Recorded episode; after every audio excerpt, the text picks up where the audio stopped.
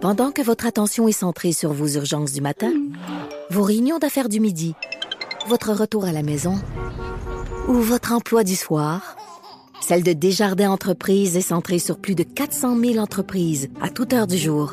Grâce à notre connaissance des secteurs d'activité et à notre accompagnement spécialisé, nous aidons les entrepreneurs à relever chaque défi pour qu'ils puissent rester centrés sur ce qui compte, le développement de leur entreprise. C'est 23. Patrick Lagacé en accéléré, les meilleurs moments du Québec maintenant. Voici Patrick Lagacé. Le 4 octobre dernier, euh, mon collègue Paul Arcan nous apprenait qu'une école primaire de Saint-Jean-sur-Richelieu avait été visitée par des inspecteurs de la CNESST parce que des enseignants craignaient pour leur propre sécurité. Ces enseignants devaient composer quotidiennement avec des enfants qui ont des comportements violents. Et euh, je souligne que ce sont des enfants de première année. Aujourd'hui, dans un reportage de Radio-Canada, on apprend qu'il y a 14 enfants dans seulement deux classes de première année qui ont des comportements de euh, violence envers le personnel, des enfants âgés de 6 ans. Qu'est-ce qui explique que de plus en plus d'enfants ont des comportements violents et ça se vérifie dans le nombre de réclamations, par exemple, à la CNESST par des enseignants et aussi par du personnel de soutien. On en parle avec Dr Jean-François Chicoine, il est pédiatre, vous le connaissez, au CHU Sainte-Justine et professeur agrégé au département de pédiatrie de l'Université de Montréal. Jean-François, bonjour. Salut Patrick, ça fait plaisir. Réciproque, euh, écoute, ce qui fait moins plaisir, c'est de lire euh, ces témoignages de profs dans le reportage de Radio-Canada, dans cette histoire qui a été euh, éventée la première fois par Paul Arcan. La CNESST qui est obligée d'intervenir dans des classes de première année parce que c'est trop dangereux pour les profs. Qu'est-ce que le pédiatre en toi ressent en lisant tout ça? Ben, on, peut les croire. il y a depuis depuis la pandémie qui est un peu euh, qui était un peu avec le 20e siècle, qui réalisait que le 20e siècle commençait après la Première Guerre mondiale, qui est un peu notre 21e siècle. On a remarqué euh, que les enfants euh, et leurs parents étaient souvent plus anxieux, plus de troubles alimentaires, plus d'états dépressifs aussi. On a moins parlé au départ des états d'agressivité, alors et, de colère et de dérégulation. Et là, on a en fait normalement 15 à peu près des, des enfants de 6 ans euh, qui ont une sorte de dérégulation comportementale suffisamment pour donner une claque, faire mal à un petit ami ou casser quelque chose. Euh, là, on est rendu, quand on regarde ces statistiques-là, probablement à 25 donc euh, ça augmente. Et puis, je trouve ça triste pour les enfants, je trouve ça triste pour les enseignants et je trouve ça triste pour leur famille aussi. Et, et ça se vérifie dans les statistiques, Jean-François, parce que depuis 2018, là, le nombre de réclamations qui ont été acceptées par la CIA CNSST euh, pour, pour, pour, des cas de violence sur des enseignants du primaire, mais ça a triplé. Est-ce que tu constates, y a-t-il une année où ça a basculé dans ta pratique, la violence des enfants? C'est vrai que dans les cinq dernières années, euh, ça a augmenté beaucoup. Euh, ce qu'on constate, bon, c'est plein de faux diagnostics de TDAH, euh, d'enfants HP euh, euh, à haut potentiel, mm. soi-disant, ou de ou de ou d'enfants autistes. Il y a comme une, une, je dirais une valse des surdiagnostics pour en fait taxer indirectement ce qui est de l'insécurité affective des enfants qui sont insuffisamment portés dans leur famille, apaisés dans leur famille, ou ensuite dans les dans les CPE ou les garderies, et puis qui arrive ou donc euh, avec une immaturité, une difficulté de, à s'auto-réguler, à, s'autonomiser, euh, qui est très très manifeste et, et, qui, et qui, qui, des fois s'arrange un peu si on fait les bonnes choses vers 8-9 ans, mais ils ont une forme d'immaturité. Surtout en première année, les petits gars, euh, c'est très très évident. Moi, il m'arrive depuis quelques années de retarder beaucoup, euh, même si les commissions scolaires m'aiment pas la, la, la, première année à, à 7 ans maintenant, hmm. tellement les émotions, les sentiments des enfants ne suivent pas leur, leur intelligence et leurs compétences. Jean-François, je, vais faire un lien, OK? Suis-moi, là. Il y a beaucoup d'adolescents, de jeunes adultes, semble-t-il, là, qui ont des troubles anxieux. C'est de plus en plus répandu. Oui. Et une des théories qui expliquerait ça, c'est beaucoup de temps passé sur les tablettes, beaucoup moins de temps qu'historiquement passé avec d'autres jeunes humains. Est-ce que, dans le cas de ces enfants-là de première année, puis on est dans la théorie, là, OK? On est dans l'hypothèse. Est-ce qu'on peut peut-être penser que c'est un peu la même chose? Ah, très certainement. Euh, je pense que c'est fini le temps où on intellectualisait les beautés des écrans chez les enfants.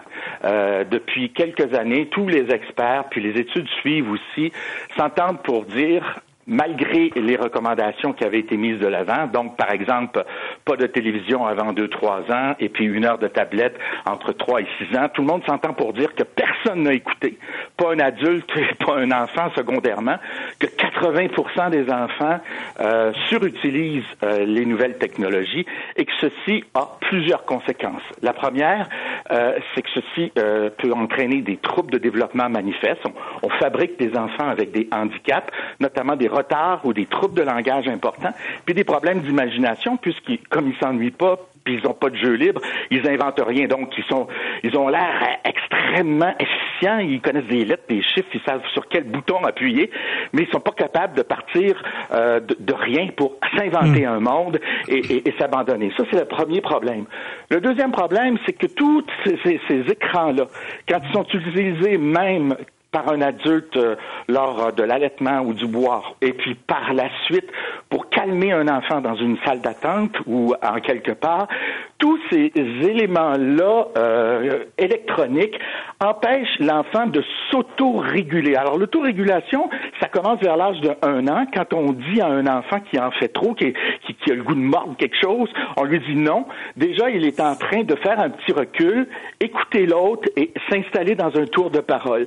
Et à l'âge de 3-4 ans, on s'aperçoit que les enfants sont de moins en moins autorégulés parce que leur temps est de plus en plus plein, parce que les images viennent toujours, toujours, toujours les soi-disant euh, les divertir avec des humph de dopamine, les, les neuromédiateurs du plaisir, mais sans jamais pouvoir les accompagner avec d'autres neuro, euh, neuromédiateurs et leur dire que s'ennuyer, c'est important parce que ça permet d'autres façons.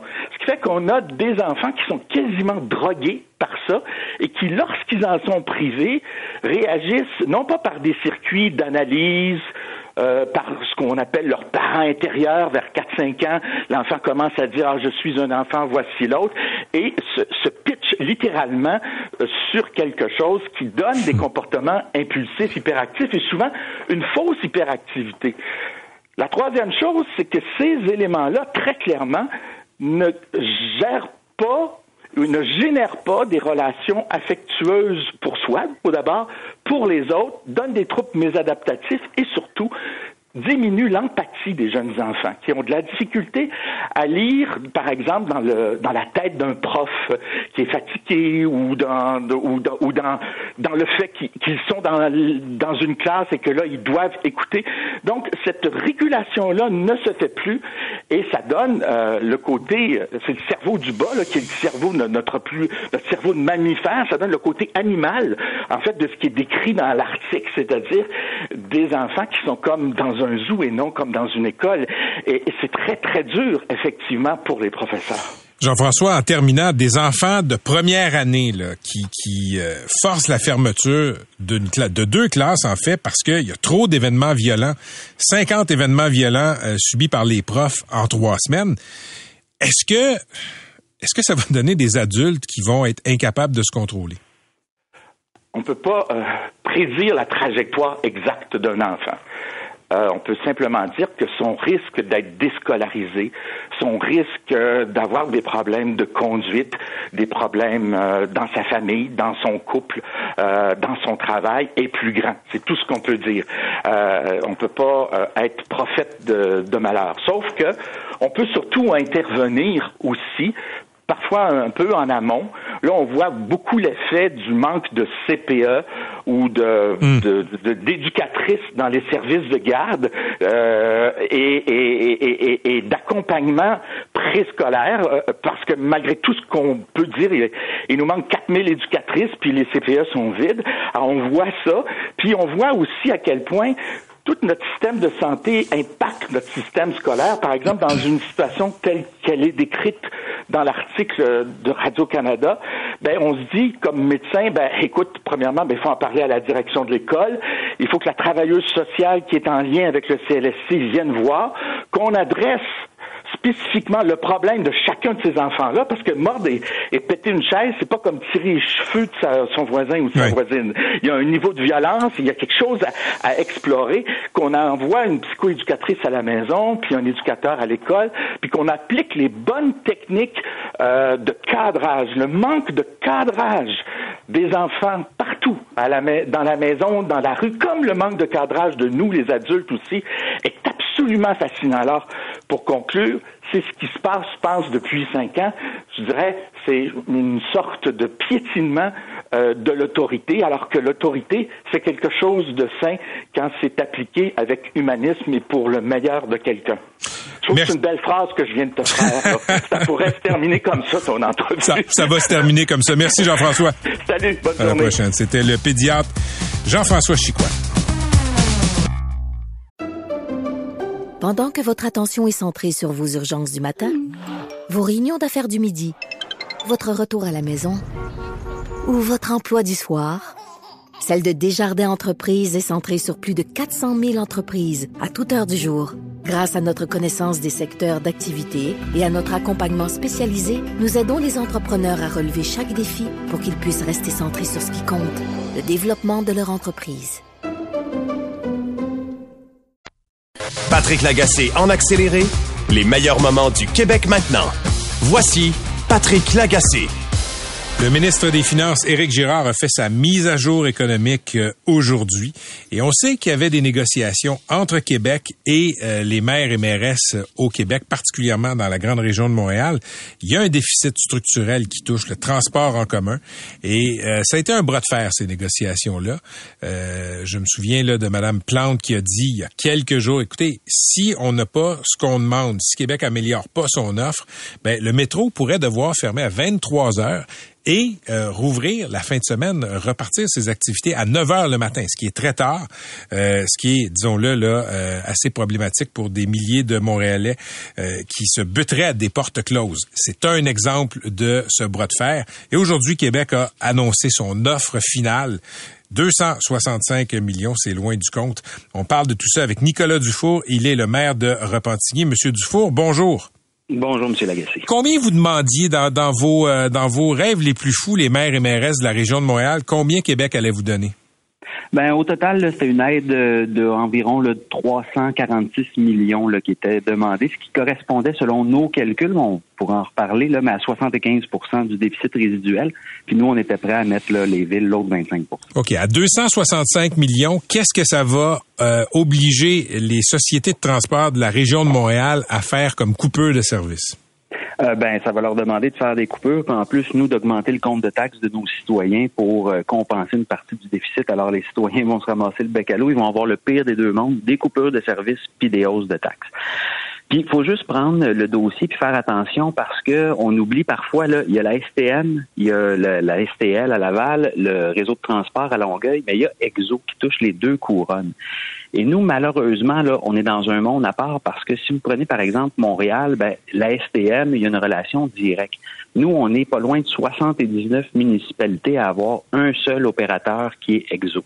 Alors, c'est sûr que c'est complexe pour nous, mais à la fin, là, ça va se traduire avec l'offre du gouvernement qu'on a par des coupures de services puis des hausses de taxes. Quand vous dites nous, là, vous parlez de, de, de, de votre carré de sable à Repentigny ou vous parlez de euh, vos collègues maires et mairesses? Là? Ah, tous les collègues. écoutez, je vais vous donner des chiffres. Moi, là, avec euh, l'état actuel de la situation puis l'offre du gouvernement, là, la finale, moi, là, j'ai une augmentation de 31% On va passer de 8,4 millions à 11,11 millions. Moi, c'est une hausse directe du compte de taxes là, de 4 donc, indépendamment de la hausse de taxes que j'avais là, pour euh, bon les hausses de services, euh, frais et compagnie, là, qu'on était capable de réduire en bas de l'inflation pour la ville de Repentigny, ben là, on va se ramasser avec une taxe supplémentaire de 4% que pour le déficit. Et j'ai des collègues, là, deux montagnes, c'est 120, 120 d'augmentation. Blainville, ils vont passer de 4,4 millions à 6,7 millions, 57% d'augmentation. Sainte-Marthe-sur-le-Lac, 113% d'augmentation. Puis écoutez, c'est comme ça le partout dans les cours. Expliquez aux gens qui nous écoutent, M. Dufault, pourquoi ce serait au gouvernement du Québec de, de financer, de combler le déficit des sociétés de transport de la région de Montréal? Parce que le transport en commun, ça a toujours été un contrat moral entre les usagers, les villes puis le gouvernement du Québec où chacun doit payer environ un tiers de la part. Et là, depuis quelques années, on est en déficit, puis c'est conjoncturel. On a problème, ben, premièrement euh, eu la pandémie, ce qui a diminué le nombre d'usagers. Donc, les usagers n'ont pas été en mesure de contribuer à l'équivalent du tiers. Puis ça, c'est comprenable. Et c'est là que les villes et le gouvernement du Québec, les deux dernières années, ont pris sur eux de dire, ben, épongeons une partie des déficits plutôt que de refiler 100 euh, de la facture aux usagers. Les usagers ont eu, pareil, des augmentations là, pour en combler une partie, mais c'était acquis là, que les villes et le gouvernement prendraient cette portion-là. Là, malheureusement, avec l'offre qu'on a, le gouvernement, ce qu'il fait, c'est qu'il se retire graduellement du financement du transport en commun, puis il nous relance la balle en disant Ah ben c'est euh, de juridiction des villes, c'est à vous autres à le gérer, mais je m'excuse le transport collectif, il faut que ce soit une ambition nationale. Il faut qu'il y ait un partage qui est équivalent entre le gouvernement du Québec et les municipalités. Vous répondez quoi aux gens qui disent oui, mais dans les sociétés de transport, il y a beaucoup de gras, les salaires sont élevés, peut-être même trop élevés? Ben, ça, là, chez nous, à Exo, c'est très dur de venir nous expliquer ça parce que je vais vous donner un, exemple qui est frappant. Quand on a euh, une unité de calcul, c'est le coût par usager par kilomètre. Puis chez nous, avec Exo, ça représente 6,13 dollars. Et quand on tombe dans certaines autres sociétés de financement, on peut tomber, euh, certaines autres sociétés de transport, on peut tomber à du 11 dollars puis 16 dollars.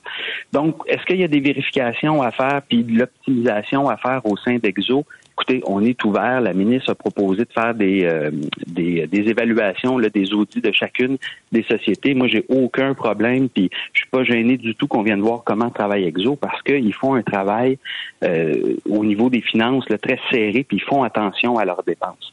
Alors, moi, je vois pas tellement de gras qu'on peut aller couper présentement euh, à Exo. S'il y a du gras à couper, là, c'est triste, là, ça va être des services qu'on va couper aux gens.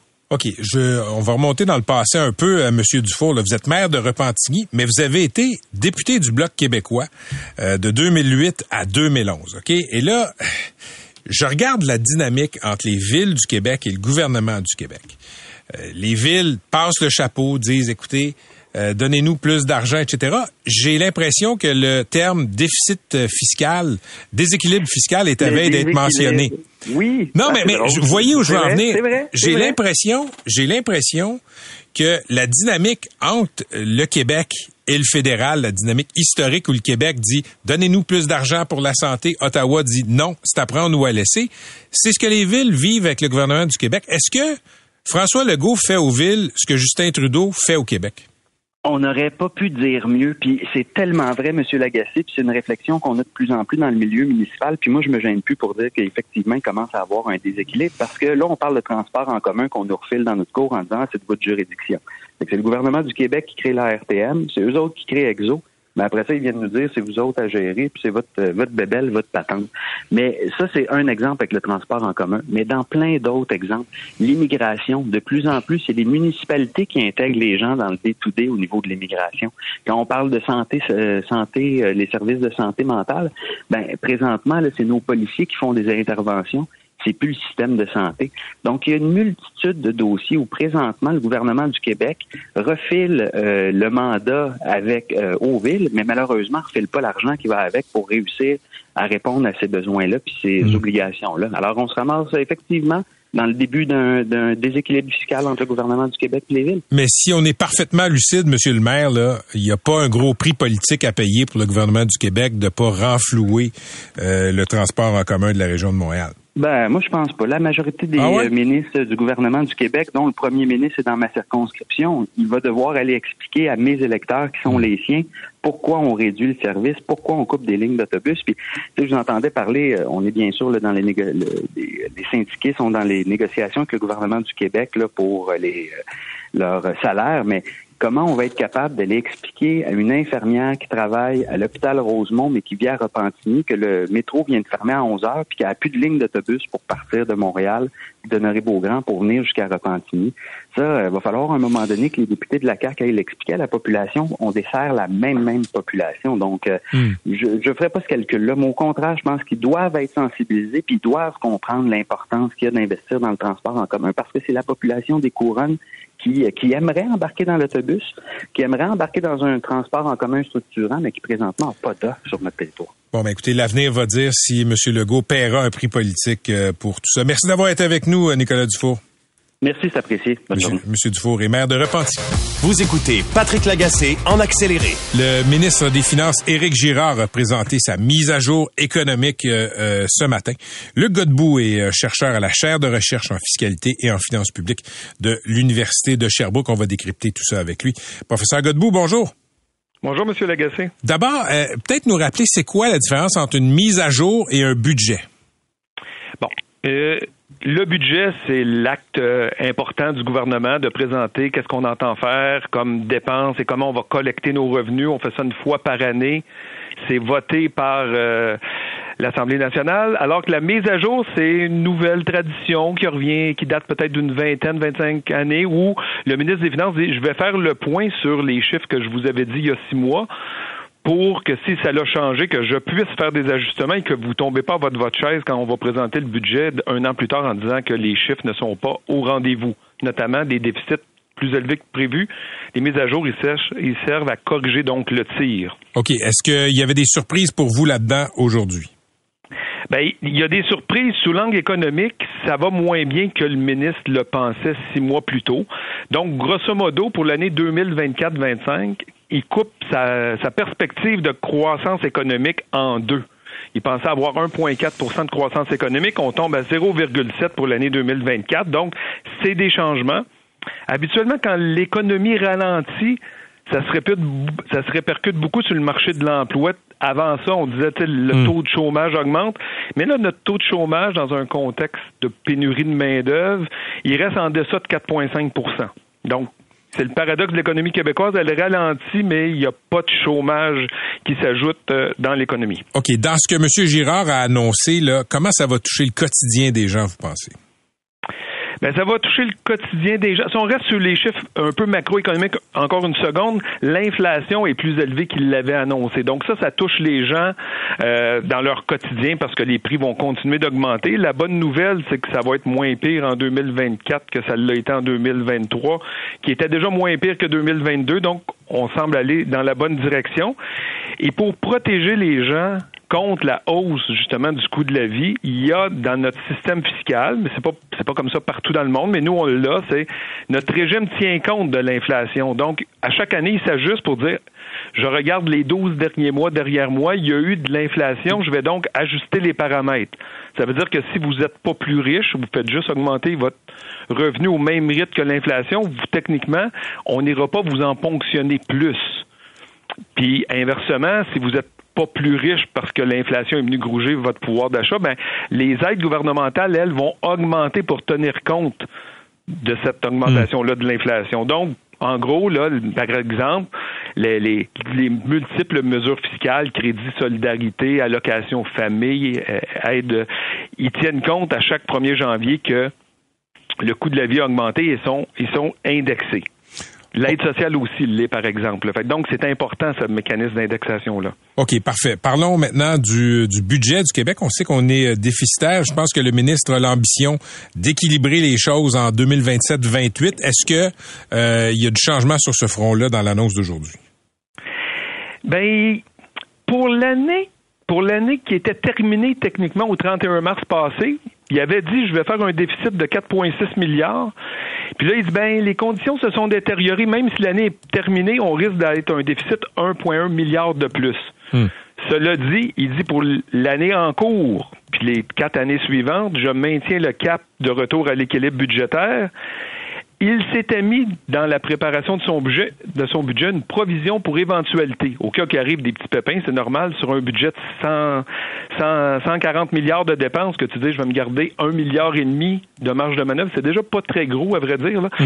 Et là, cette marge de manœuvre là, pour l'année 2024, 25 et 25, 26, il l'a tout utilisé déjà pour être capable de maintenir son plan de retour à l'équilibre. Donc, si l'économie devait ralentir un peu plus qu'il ne l'a pensé, s'il devait, par la bande, avoir des dépenses un peu plus élevées qu'il ne l'avait anticipé parce que d'autres accorde des, des, par exemple, des négociations de conventions collectives ou d'autres programmes qui sont majorés, mais ça veut dire que l'exercice de maintenir son retour à l'équilibre budgétaire ne sera que plus difficile pour lui. Il y a un lien de cause à effet direct entre euh, les, les euh, la progression de l'économie puis les revenus du gouvernement. Donnez un ordre de grandeur si vous êtes capable. Euh, Monsieur Girard disait l'année prochaine 1,4% ça va être la croissance d'économie du Québec. Finalement, on coupe de moitié, ça va être 0,07. Donc, il y a moins de revenus. Est-ce qu'on sait combien, euh, combien de moins? Je peux pas vous répondre parce qu'il y a une subtilité. La, croissance des revenus fiscaux est effectivement corrélée à la croissance à, la croissance du PIB, mais c'est pas la croissance économique réelle, c'est le nominal, donc ça inclut l'inflation. Et là, j'aurais un peu de mal à m'avancer sur le chiffre qui manque en recettes fiscales à cause du changement dans la croissance du PIB nominal. Je veux pas me faire euh, assassiner par mes collègues sur cette base-là, donc je préfère pas aller de l'avant. Mais euh, mais son retour à l'équilibre budgétaire risque assurément d'être un petit peu plus complexe qu'il ne l'avait anticipé euh, lorsqu'il a préparé son budget. OK, le gouvernement a été généreux pour aider les Québécois là, ces dernières années à faire face à l'inflation. Il n'y a pas de il y a pas de protection du pouvoir d'achat par l'envoi de chèques là. Ça c'est il y a pas on n'a pas récidivé là-dessus. Pas, cette année, et, c'est une bonne chose parce qu'on a parlé tantôt de l'indexation, mais l'indexation, il y a un petit décalage entre l'indexation et l'inflation, donc c'est normal que maintenant que l'indexation dépasse l'inflation pour cette année et pour l'année prochaine, qu'on ne donne pas de, chèque. On donne des mesures, par contre, pour euh, le logement abordable. Et ça, il y a des gens qui n'avaient pas droit à certaines mesures qui vont maintenant y avoir droit et eux vont voir leur, euh, leur qualité de vie augmenter parce qu'ils vont consacrer moins d'argent à se loger. Mais parlons-en de logement. Le gouvernement a quand même des bonnes nouvelles à annoncer pour ce qui est euh, de, de l'aide au logement, pour l'accès au logement. Oui, oui, tout à fait. Donc, il y a 1,8 milliard dans un programme pour l'habitation abordable. On parle de création de 8 000 en logement, donc 500 pour les personnes en situation d'itinérance. Mais il y a deux autres programmes. Il y a un programme de supplément de loyer où, essentiellement, on garantit aux gens qui sont admissibles qu'ils ne peuvent pas consacrer plus de 25 de leurs revenus à payer leur loyer. Donc, ils sont pas riches, mais au moins ils consacrent pas plus que le quart de leur loyer, de leurs revenus à payer leur loyer. Et là, on va rajouter 4000 ménages bénéficiaires. Et donc, on va augmenter grosso modo de 8% le, nombre de bénéficiaires dans, dans, ce programme-là. Les gens vont devoir, c'est soit ils ont des offices municipaux d'habitation ou des coopératives d'habitation qui vont admettre 4000 ménages de plus. Donc, ça, c'est un plus. Puis, il y a un autre programme, allocation logement, euh, essentiellement, les paramètres restent les mêmes ou presque, mais quand on dépassait de 1 ou 10 dollars de revenus, on perdait de la totalité de l'admissibilité à ce programme-là. Ils ont fait comme une, sortie un peu moins expéditive que ça. Donc, ils, rajoutent quelques milliers de dollars avant qu'on perde complètement l'aide. Ça, ça va rajouter 21% de nouveaux bénéficiaires à ce programme-là euh, pour l'année 20 3,24 et ça, c'est significatif aussi. Encore une fois, les gens vont avoir une réduction du poids de leur logement dans leur, dans leur budget. OK, on sait qu'une des obsessions de François Legault euh, depuis des années, c'est combler l'écart de richesse avec l'Ontario. Euh, est-ce que est-ce que c'est toujours pertinent? Est-ce que euh, c'est toujours réaliste de penser qu'on peut arriver à ça? Bien, c'est un objectif qui est noble, tu sais, s'affranchir de la péréquation, avoir des, des un PIB plus élevé, ça veut aussi dire, là, parce puis Pierre Fortin, l'économiste de l'UCAM, qui m'a aussi enseigné.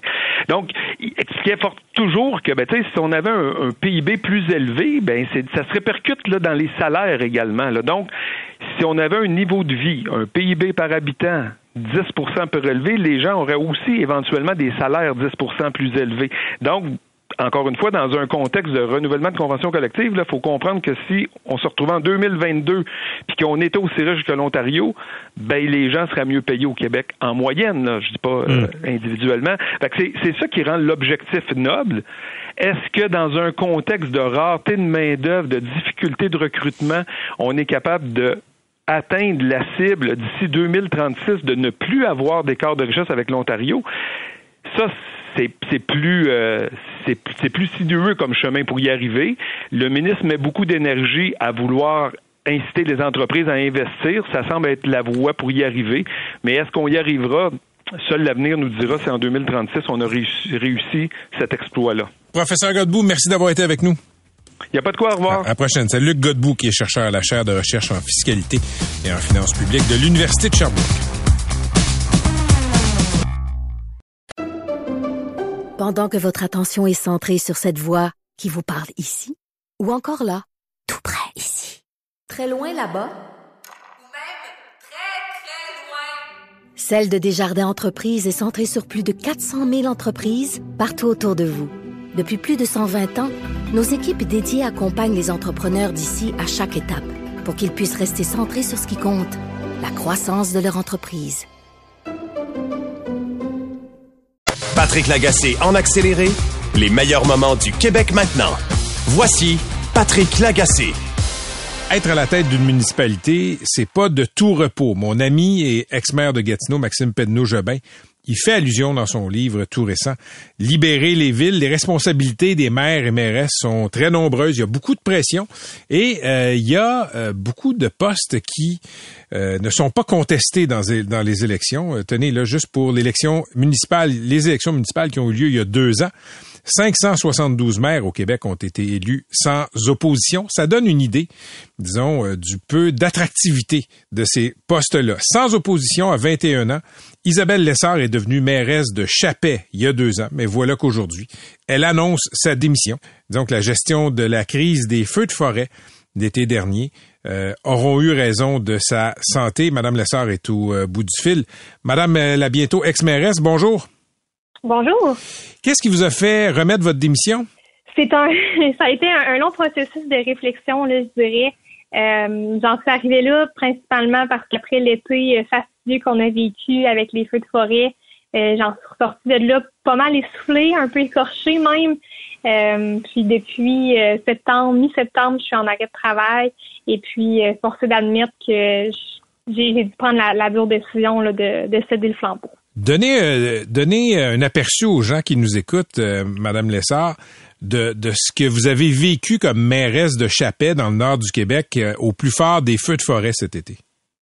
Exactement. Donc, en fait, en fin mai, fin mai, on avait un premier feu qui débutait tout près de la municipalité qui s'est rapproché dangereusement, pardon. on parle de quelques kilomètres à peine des premières maisons. Euh, on a dû évacuer une bonne partie de la municipalité, les villégiateurs euh, à proximité également. Euh, ça a été extrêmement difficile. On, on, réussissait à maîtriser celui-ci, qu'on apprenait qu'il y avait d'autres feux de l'autre côté de la ville qui, faisaient rage et qui grossissaient, grossissaient et qui s'en venaient en direction de la ville. Ça a été très éprouvant comme, comme période. Donc, ça a été, ça a été taxant, ça a été dur mentalement. Tout à fait, exactement. Si s'il n'y avait pas eu les feux de forêt cet été, est-ce que vous auriez démissionné aujourd'hui? J'ai la forte conviction que non. Je pense que s'il n'y avait pas eu les feux, ça aurait été euh, bien différent en ce moment. En même temps, peut-être qu'il aurait arrivé autre chose qui aurait fait en sorte qu'on serait arrivé au même résultat aujourd'hui. Mais euh, la période des feux a quand même été un peu le coup de grâce là, dans ma dans ma santé. Euh, je lisais, je lisais une entrevue que vous avez accordée euh, à une journaliste de Radio-Canada, Annie-Claude Brisson, puis vous expliquiez qu'il y a eu beaucoup de solidarité. Là. la classe politique vous a témoigné pendant l'été, au plus fort des feux, là, sa sympathie. Vous avez eu des appels de premiers ministres, de ministres, etc. Mais vous dites que concrètement, il y a peu de ressources pour les élus municipaux comme vous euh, quand, quand on est au cœur de l'action comme ça. Exactement, en plein ça, parce que comme tel, c'est ce que je disais, j'ai apprécié avoir des, des témoignages, j'ai apprécié avoir des gens qui, qui me mentionnaient, là, qui étaient avec moi, qui me donnaient des encouragements, qui, qui étaient là en pensée. J'ai adoré ça, mais concrètement, sur le terrain comme tel, euh, c'était une autre paire de manches.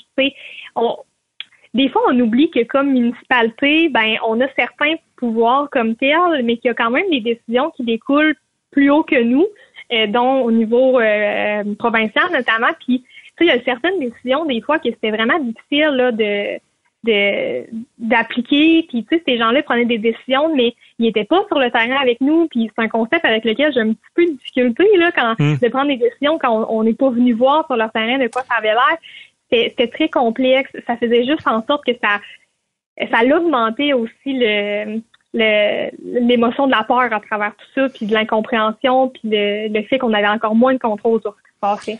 Qu'est-ce qui a, qu'est-ce qui aurait changé, disons, euh, cet été pour vous? Comment vous seriez senti appuyé comme mairesse? J'aurais apprécié, je pense, que les, les gens des ministères euh, viennent prêter main forte sur le terrain. Puis là, vous allez me dire, oui, mais ça, ça brûlait, il y a personne qui a envie de débarquer là. Je suis parfaitement d'accord avec ça. Mais d'un autre sens, j'aurais quand même aimé qu'il y ait des gens qui viennent sur le terrain pour voir, pour constater notre réalité, puis qui puissent nous hmm. aider d'une façon optimale puis proactivement. Vous êtes allé voir le médecin à un moment donné. Qu'est-ce qu'il vous a dit en, constatant vos symptômes? J'ai été en détresse totale quand je suis allée voir le médecin, tellement que euh, ma mère m'a accompagnée à l'urgence voir le médecin. C'est pour vous dire. Euh, puis le, médecin euh, qui est mon, mon médecin de famille depuis des années, il me connaît super bien. Donc, évidemment que quand il m'a vu, il, savait que ça n'allait pas. Il a vu la détresse dans mes yeux. Il puis il m'a dit, écoute, Isabelle, ça fonctionne pas. Il faut absolument que tu prennes du recul. Puis un peu avant ça, euh, j'avais déjà commencé en amont à aller chercher un suivi psychologique parce que je voyais bien là, que ça fonctionnait pas puis que j'avais besoin d'aide. Donc, c'est un petit peu tout ça qui en est découlé. Euh, certains, certains diagnostics, dont entre autres celui du euh, stress post-traumatique, finalement. Comme mairesse, euh, Madame Lessard, est-ce que vous avez droit à un congé de maladie? C'est particulier, c'est une zone grise. Donc, j'ai tout de même pris le congé maladie, même si c'est plus ou moins euh, dicté comment faire dans les règlements. Par contre, la réalité, c'est que on a 90 jours auquel on a le droit de s'absenter, ce qui fait en sorte que j'avais un peu une date butoir au-dessus de la tête qui me disait, ben Isabelle, tu as 90 jours pour t'en remettre, parce que dans 90 jours, il faut retourner au travail en pleine forme. Ça, c'était peut-être pas l'idéal. Mais, mais pendant ces 90 jours-là, est-ce que vous avez une forme d'assurance salaire? Pas du tout. On n'a pas euh, pas d'assurance salaire, pas d'assurance invalidité.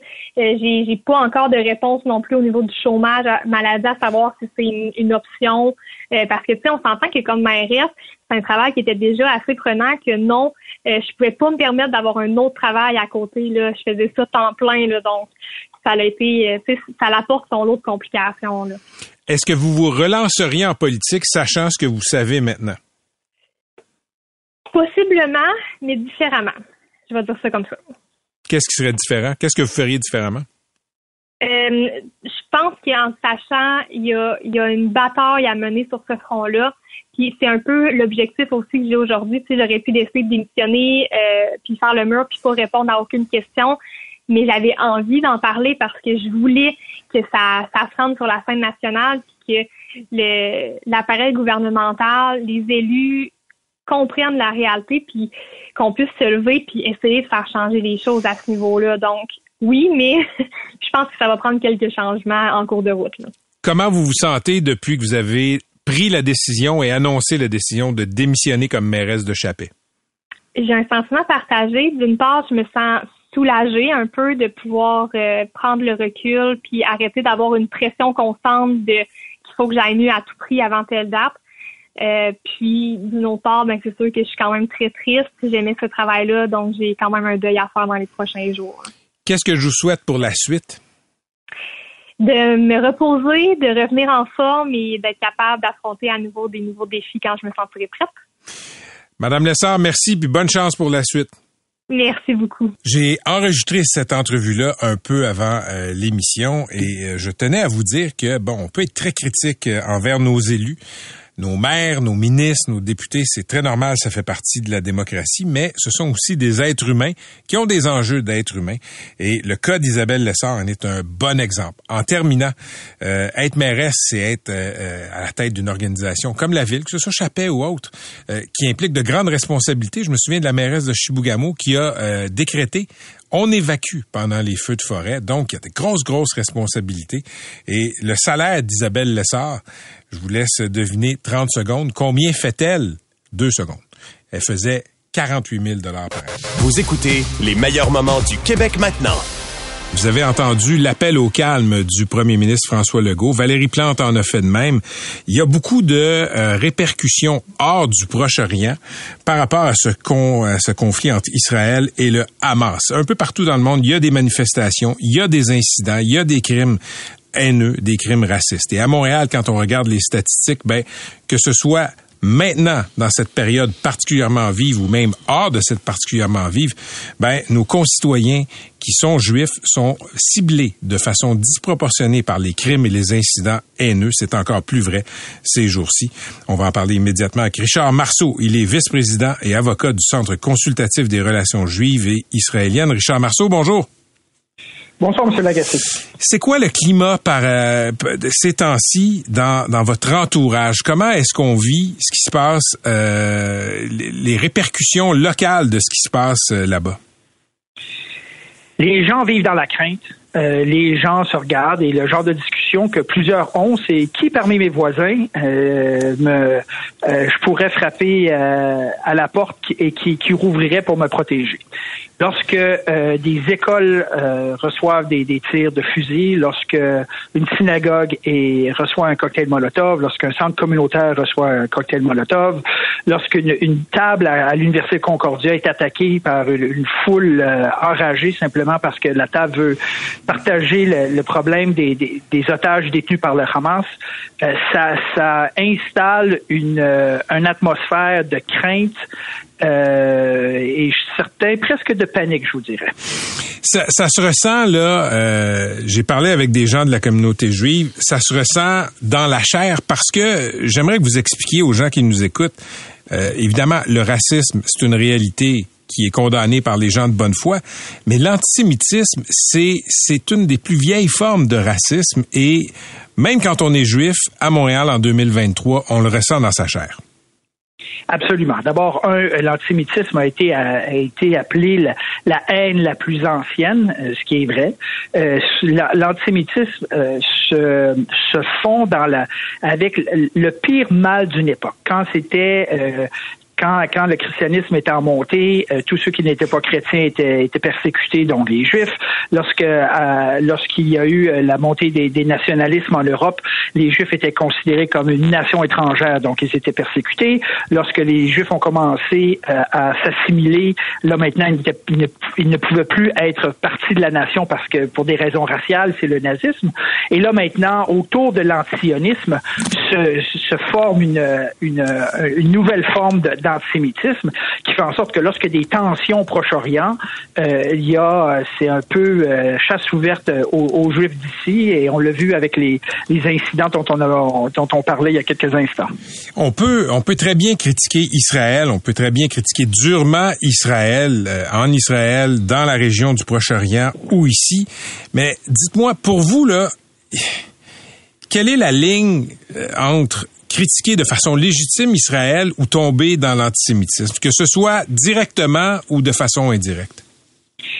Vous, savez, Monsieur, Monsieur Lagacé, les gens, euh, souvent les, critiques les plus féroces d'Israël sont autour des, tables juives. Je vous inviterai un jour peut-être un vendredi soir et vous verrez que les, langues, euh, les langues se font aller pas à peu près. Hmm. Je pense que la ligne est euh, concernant Israël que euh, le, peuple juif étant autochtone au Proche-Orient a le droit de retourner sur ses terres ancestrales et d'avoir son pays. Au-delà de là, au-delà de ça, pardon, tout est à peu près sur la ligne. Est-ce que la frontière devrait être ici? Est-ce que la frontière devrait être là? Les colonies sont mauvaises, absolument. Euh, est-ce que les, les, euh, les, la politique envers, envers les, la, région d'Israël est bonne et mauvaise? Tout ça, c'est légitime. Lorsqu'on nie, par contre, au, peuple juif le droit à l'autodétermination, ça devient plus problématique. L'autre chose, par contre, au-delà d'Israël, c'est qu'au-delà des critiques qu'on peut avoir par rapport à Israël, rien n'excuse de, des cocktails Molotov dans une synagogue, euh, des, des tirs de fusil sur une euh, sur euh, sur des écoles. Et je vous dirais que sans aller aussi loin que ça, il y a dans certains dans certains coins du Québec et du Canada des par exemple des mezuzot qui sont des, des, des trucs qui sont sur les sur les cadres de porte des, des, maisons euh, qui sont propriétés de juifs qui ont été arrachées. Euh, il y a des, il y a eu un appel à, la bombe euh, la semaine dernière au centre communautaire juif d'Ottawa. Il y a eu un, café sur la rue University à Toronto, je sais que vous connaissez bien la ville, qui a été piqué et il y a eu des, manifestants devant simplement parce que c'est propriété de, de familles juives. Alors, c'est à ce moment-là qu'on verse dans l'antisémitisme ici même au Canada. Qu'est-ce que vous pensez des propos de Adil Sharkawi qui menace de poursuivre euh, l'organisme dont vous êtes l'avocat, le Centre consultatif des relations juives et israéliennes, parce qu'il dit que vous avez déformé les propos qu'il a tenus lors d'une manifestation publique? Tout ce qu'on a dit publiquement, euh, on maintient. Fait que vous n'avez pas peur de l'affronter en cours? Il viendra. Monsieur Marceau, merci beaucoup d'avoir été avec nous. Merci à vous. À la prochaine. C'était Richard Marceau, vice-président et avocat du Centre consultatif des relations juives et israéliennes. Juste avant de passer à la chronique de Philippe, pourquoi j'ai choisi de mettre Richard Marceau en ondes? Parce que c'est un gars de bonne foi. C'est un ancien député du Bloc québécois, là, si le nom vous dit quelque chose, qui s'est converti au judaïsme. Et il y a quelques années, quand on était dans une sorte d'hystérie euh, anti-musulmane, islamophobe, j'ai sollicité euh, Richard Marceau pour parler de ce phénomène-là. Lui, évidemment, euh, sa crainte première en tant que juif et, et membre de la communauté juive, c'est euh, l'antisémitisme. Mais il y avait un climat après les attentats de Québec qui était épouvantable. Rappelez-vous, il y avait toute cette histoire euh, à Québec sur euh, le cimetière musulman. Il y avait une hystérie autour de ça. Et c'est lui que j'avais euh, sollicité pour faire une chronique là-dessus, sur ce climat-là. Et il avait parlé du devoir de mémoire. il m'avait dit quelque chose d'important. Il avait dit la haine, c'est la haine que ce soit contre les Juifs, que ce soit contre les musulmans. Donc, c'est pour ça que je choisis de mettre Richard Marceau en onde. Je sais que c'est pas un militant aveugle d'une cause ou d'une autre. Donc, je le répète, il n'y a pas de justification pour cibler les Juifs ici à Montréal parce qu'il se passe quelque chose à l'autre bout du monde. Comme il n'y avait pas de justification de cibler des musulmans, des musulmanes, parce qu'on était évidemment contre des massacres de civils par des terroristes qui se réclamaient de l'islam. Donc, respirons par le nez. Je pense que c'est important de le dire et de le rappeler. C'est 23. Pendant que votre attention est centrée sur cette voix qui vous parle ici, ou encore là, tout près ici, très loin là-bas, même très, très loin, celle de Desjardins Entreprises est centrée sur plus de 400 000 entreprises partout autour de vous. Depuis plus de 120 ans, nos équipes dédiées accompagnent les entrepreneurs d'ici à chaque étape pour qu'ils puissent rester centrés sur ce qui compte, la croissance de leur entreprise.